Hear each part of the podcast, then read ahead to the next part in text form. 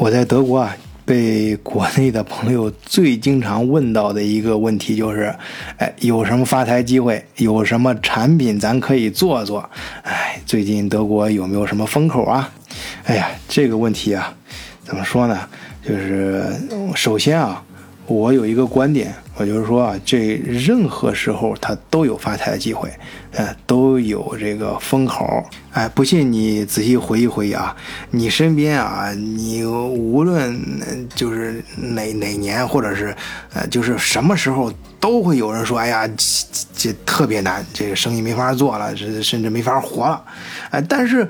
总有些人啊，与此同时，就在他。抱怨的同时，哎，有些人却在闷声发财啊！当然，你可能事后才知道，就是说，现在这个世界啊，就像我以前专门讲过的啊，有好像以前有一期专门讲过，这个四次产业革命是不一样的。你像第一次，啊，这个蒸汽机出来了，然后整个这个产业革命就拉起来了，然后第二次这个生产线自动化。啊，然后第三次呢，这个计算机啊，基本上就是一次啊，有一个技术单点有一个突破，然后整个这个行业就拉起来了，以至于带动整个经济，呃，工产业啊，来了一次革命性变化，而。咱们现在所经历的第四次产业革命是不一样了，它是很多个点在同时爆发，而且此起彼伏，而且时间都不是那么的长啊，就是可能有一些新的东西冒出来，就那几年啊就过去了。啊，你比如说，大家经常见到这几年比特币啊，而且它不是说，呃，很明显的这种规律，它可能今年起来了，后年被打下去，然后后过再停两年又起来了，然后这你像至少数字货币上上下下至少有个两三轮了吧？啊，当然还有其他的一些各种投资风口，哎，这咱们节目前面节目里面都讲过啊，呃，所以啊，有的时候真是。呃，怎么说呢？我可能人年龄越来越大的时候，就越来越相信命啊。就是你好好的勤奋一点啊，做人规规矩矩的，这能起码能保证你呃活生活下去啊，可能过得还不错。但是你要想大富大贵啊，那可能真得靠命。所以啊，咱平常老百姓啊，你就。呃，别想那么多了啊！你就是你就老老实实给我做好准备啊！你做好发财的准备就行了啊！哪天这老天爷选中你了，你躲都躲不开啊！这钱袋子掉下来，怎么的都得砸到你身上啊！呃，行，我们还是看这两天的德国新闻啊。呃，这是谈到德国有什么发财机会，有什么风口啊？有两个，现在有两个是最明显的。就是国家导向型的这个投资风口，一个是这个数字化，另外一个就是人工智能。首先啊，我们看德国这段时间的经济数字是很不好看的啊，就是德国今年七月工业新订单环比减少了百分之二点七，同比减少了百分之五点六。而且整个市场的表现远不及市场的预期，那就是说比预想的还要糟糕。我们前面节目也讲了嘛，今年德国它的市场预期本身就很低，有些时候可能还很悲观啊。但是现在数字出来呢，比这个还要糟。这些统计数字啊，大都是来自于德国联邦统计局啊，是比较准确的啊，而且有时候也有信服力啊。所以说，德国啊联邦经济和能源部啊，就发表了一个声明，说这个德国现在工业就订单这个数字来看啊。不容乐观，而且鉴于目前国际贸易，大家都知道什么事儿啊？遇到的这个紧张局势啊，以及相应的一些连锁反应啊，呃，整个商业预期啊，那就更糟糕了啊。也就是说，在今年第三季度、第四季度。整个工业数字和发展预期很难有比较乐观的改善，哎，但是在这种整个经济看着大家压力很大，这个很就是缺少订单，可能就会造成缺钱的这种状态下，哎，整个德国联邦教研部啊，啊，就是。就是也就这几天的事啊，他们还官方网站上公布，将进一步加大对德国人工智能研究领域的投入，哎，要加强德国这个领域的国际竞争力。啊，联邦政府啊，计划在二零二二年之前为德国的人工智能研究机构提供一点二八亿欧元资金的支持，比原计划。整整翻了一倍啊！你想，其他的整个工业的这个数字啊往下调，预期也在往下降，但是对于这人工智能的投入翻了一倍啊，直接翻倍。嗯，那么德国人工智能研究中心呢，是目前全球该领域最大的非盈利性。科研机构啊，它大到大到什么程度呢？我自己的切身感受啊，我就是德国，但凡这个什么工业上有点这个科技含量的这种展会，你去吧，那个最大的展台啊，不能说最大，就是你你去看这个，就是那个德国人工智能他们那个机构的展台都非常大。而且往往都占了半个展厅啊，那些人呐什么的素质也很高，一个个西不仅是西装革履啊，一看都是那种，呃什么博士、什么教授啊，就这种头衔的。哎，这个德国人工智能研究中心啊，就是简称 DFKI 啊，就是它那个名字的缩写嘛，啊，就原来的那几个字母就 German Research Center for Artificial Intelligence。这个机构在德国有五个，它的研究中心有五个啊，分别在德五个城市，像柏林、奥斯布吕克等等啊。当然，在德国其他一些重大。就是大城市的研究所跟它都有深度的合作啊。德国就是它的产学研，呃，产学研啊，就是就是就是产就指的是工业界啊，就是它的企业，呃，学就是学校啊，研就是研究所，他们之间的结合，呃，这个网络的结合程度是非常高的啊。这一点我很在前面节目里面，呃，很多次都提到过啊。这个研究中心的柏林这个中心我是去过。啊，那次拜访教授还请我们吃了顿午餐，哎，非常不错的体验。他还给我们介绍了一下，当时他们最新研究出来的那个数据流，啊，很大那个屏幕，就是所有的信息都可以汇到屏幕上，对信息的检索，就是这种呃人工智能的这种检索啊，啊，非常的棒。当时我们看了之后就觉得，哎呀，这东西非常好，但是应该不会，哎，他们说，嗯，可以用到中国呀，中国很多机构需要这个东西。当时我觉得不大会吧，哎。结果现在前年，哎，我去中国真的是在北京有一个呃产业园里面看到了他们这个设备，当然那个北京那个产业园那个老总我们关系也挺好，跟他们有这个深度的合作，所以这个人工智能这领域啊，搞出来的一些东西啊。啊，就是当时看上去可能觉得有点太新啊，但可能是，但但很有可能，很有可能是我们平常这个思维啊，还没有跟上实际这个社会发展的需要啊。有时候实际社会发展的需要可能会呃更快。特别是这两年冒出来很多一些创新中心啊，什么，他们就是要走在社会的前面嘛。那说到这儿呢，有很多朋友可能想在德国找一些新的产品、新的项目啊，可以不妨去，呃，德国的一些研究所看一看。啊，德国最大的三个研究所就是德国国家，呃，类似于中国的国家科学院一样，德国有一个国家科学院，它叫赫姆霍兹。啊，这个科学院的首席科学家，哎，咱们德国圈里面的，我们圈里朋友都知道是咱们的何教授。哎，我上周回北京出差的时候，还专门拜访了一下德国系的嘛，这这个码头是肯定要拜的。然后何教授呢，专门还送了我一本他最新出的书啊，就是，呃，把这个德国的研究所给捋了一遍。因为咱们国家呀，呃，往后这几年，由于大家都知道的原因啊，工业上的合作重点可能会越来越。偏重于跟欧洲，其实跟欧洲的关系重点就是跟德国嘛，呃，这方面去相互的合作啊，共同开发一些东西，那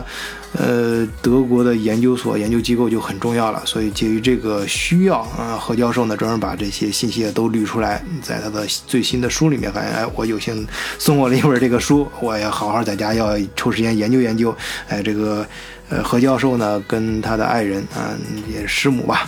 啊，还专门在书上给我写了签名。哎，哪天有空，我可以在群里面给大家晒一晒啊。啊，咱们德国视角群，哎，说到这儿，也欢迎大家加入我们德国视角的听友群啊，也是咱们的社区。呃，入群方法都写在简介里面了，就是加呃微信小助手 moon 二零零幺四十二，moon 就是月亮的英文拼写 m o o n 二零零幺四十二。我后面呢，肯定也会专门做几期节目，哎，来把德国的，就是容易出成果的这几大研究所给大家捋一捋。同时呢，何教授送我的另外一本他写的书，当然跟国内外很多学者一块儿写的一本啊，就是比较呃美国、德国、呃日本，哎这几个主要的。创新科技大国，他们的创新体系有什么不同？哎，那我想这个很多听友应该也感兴趣，尤其是咱们德国视角的社群，有不少朋友就是参与跟德国有关的，或者是说比较关注国际上最新科技动态的啊一些朋友，可能会给你提供一些比较好的方法论。啊，说到这儿也算是给大家吊吊胃口吧，啊，是抛一个小包袱啊。当然也希望大家，呃，加入咱们德国视角的听友群啊，可以随时随地的啊跟晚醉进行交流。啊，那么好，刚才是说了德国虽然是工业上现在，呃，下行的。或者不能说人家工业往下萎缩啊，只是订单在减少啊，数字看上去在往下走，但实际上德国的工业质量和基础还是非常好的，有可能工业的质量还在稳步的提高。呃，很多细分领域呢都在进行转型当中，特别是德国的工业四点零战略也在一步步的推进当中。呃，那么这些工业上，不管它的订单在缩水，还是呃新的投入，还有整个国家拉起来的呃往前呃主力推的人工智能研究等等，这些啊都离不开一个机构，就是银行。那么德国银行的日子怎么样呢？哎，可以说是很不好过。就是德国最有名的两个国际银行啊，大家给大家说一下，一个就是德意志银行，大家都知道；另外一个是德国商业银行，就 Commerzbank。啊，德国像大家平常用的还有一个比较多，你像 Postbank，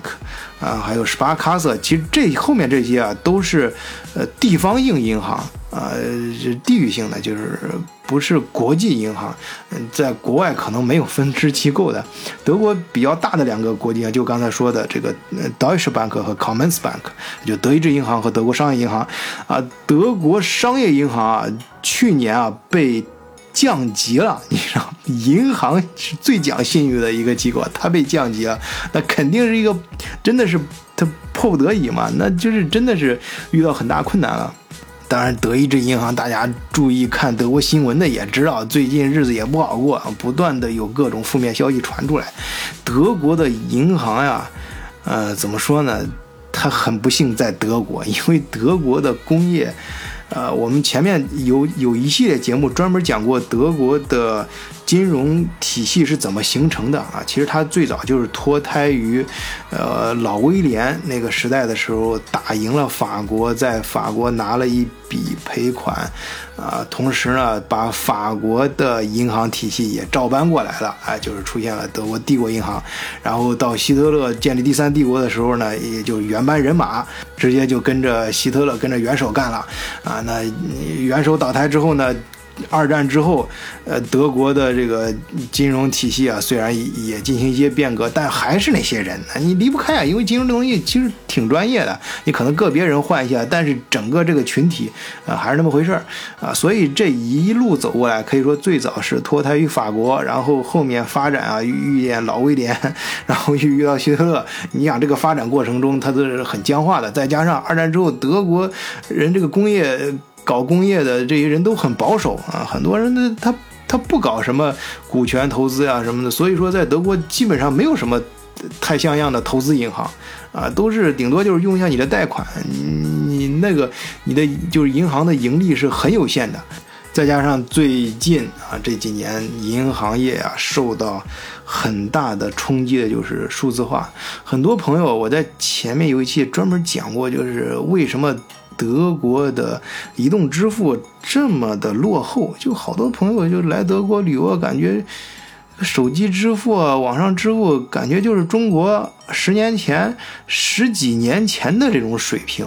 啊！它不是说德国的技术上不去啊，就是德国信息保护什么这方面太严，呃，或者是说德国人的使用习惯，德国很多人就是喜欢用现金的。当然，这里面原因有很多种啊，这我们不便在节目里面说。感兴趣的，咱可以加入咱们德国视角的听友群，咱们在私下里可以聊啊。啊，各种原因吧，就导致现在。呃，德国呢，它的支付手段的非常的落后，德国的银行业啊，也机构非常的臃肿。当然，我们在德国就我自己啊，就真的是感觉到，呃，这是两方面的。一方面就感觉德国银行的效率真的很低。我前段时间在银行办事，首先是材料寄过去三个月，每次写信都都没都没任何进度啊。就是我中这三个月中间，我写了很多次信啊，他都说啊，在办理过程中啊，但是还没结果。呃，就很很头疼，就不知道该怎么办。打电话打过去，就是首先电话很难接通，接通了就是啊，我们在办的，你别着急，等吧。呃，结果一等等到现在还没办好。然后是另一方面呢，又感觉到德国的银行也在力推它的数字化，就是德国现在呃各个主要的银行都出了 apps，就是手机。客户端，啊，也想尽各种办法，就是让用户，呃，培育用户去使用他的手机客户端。但是呢，这个进度比预想的，或者说比预期的要缓慢得多，啊，但大家都可以看到，这是个风口啊，就银行它无论如何都要走向数字化，啊，传统的模式要向，啊，未来这数字化的模式转型，这是一个大势所趋。所以我们前面不是也讲过一个新闻嘛，就是巴菲特他控制的那个基金，呃，也投了德国和欧洲的啊几个专门做移动支付的公司，就是先卡位在这个跑道上，我先站住位儿再说。咱们有有人家有闲钱嘛，我我不鼓励，但是咱们群里也有朋友跟我交流这方面的，嗯，这个。呃，信信息啊，也在讨论这方面的问题，就是说，是不是要投这方面的公司，或者是在欧洲开展这方面业务？因为大家都看到了，欧洲的数字化肯定是必然要搞的，特别是银行这一块支付手段，中国有很先进的经验啊，有有有很多这方面的人才，想直接过来干。但是呢，你要知道这个时间点，你卡不卡得准？也就是说，比如说现在。呃德国的这些各种各样的条款放开，有可能是明年，也有可能是三年以后，有可能是五年以后、十年以后。你如果是现在投下去一笔钱的话，你能不能熬到那个时候？哎，这是个问题。巴菲特无所谓，他有的是钱嘛，呃，他可以呃熬，而且他可以做对冲。呃，这个比如说他投了这个公司，这个信息他。对你来说，这个信息就是你投这笔钱是死钱，但对他来说，他可能他的盘子够大，他可以用这个信息把它再包装成另外的一些金融产品，再往外做衍生品。但是你不能，哎，对不起，你的盘子太小，玩不转。呃，所以说数字化肯定是个风口。有朋友，呃，想在德国投数字化这个事儿的话，你要看你投哪一块儿啊，这个很细的。再一个，呃，你要考虑到它的时间进度问题。好，今天节目就到这里，谢谢大家关注和收听，欢迎关注和转发德国视角的节目，同时欢迎大家加入德国视角的社群，了解最新的欧洲资讯。好，谢谢大家，再见。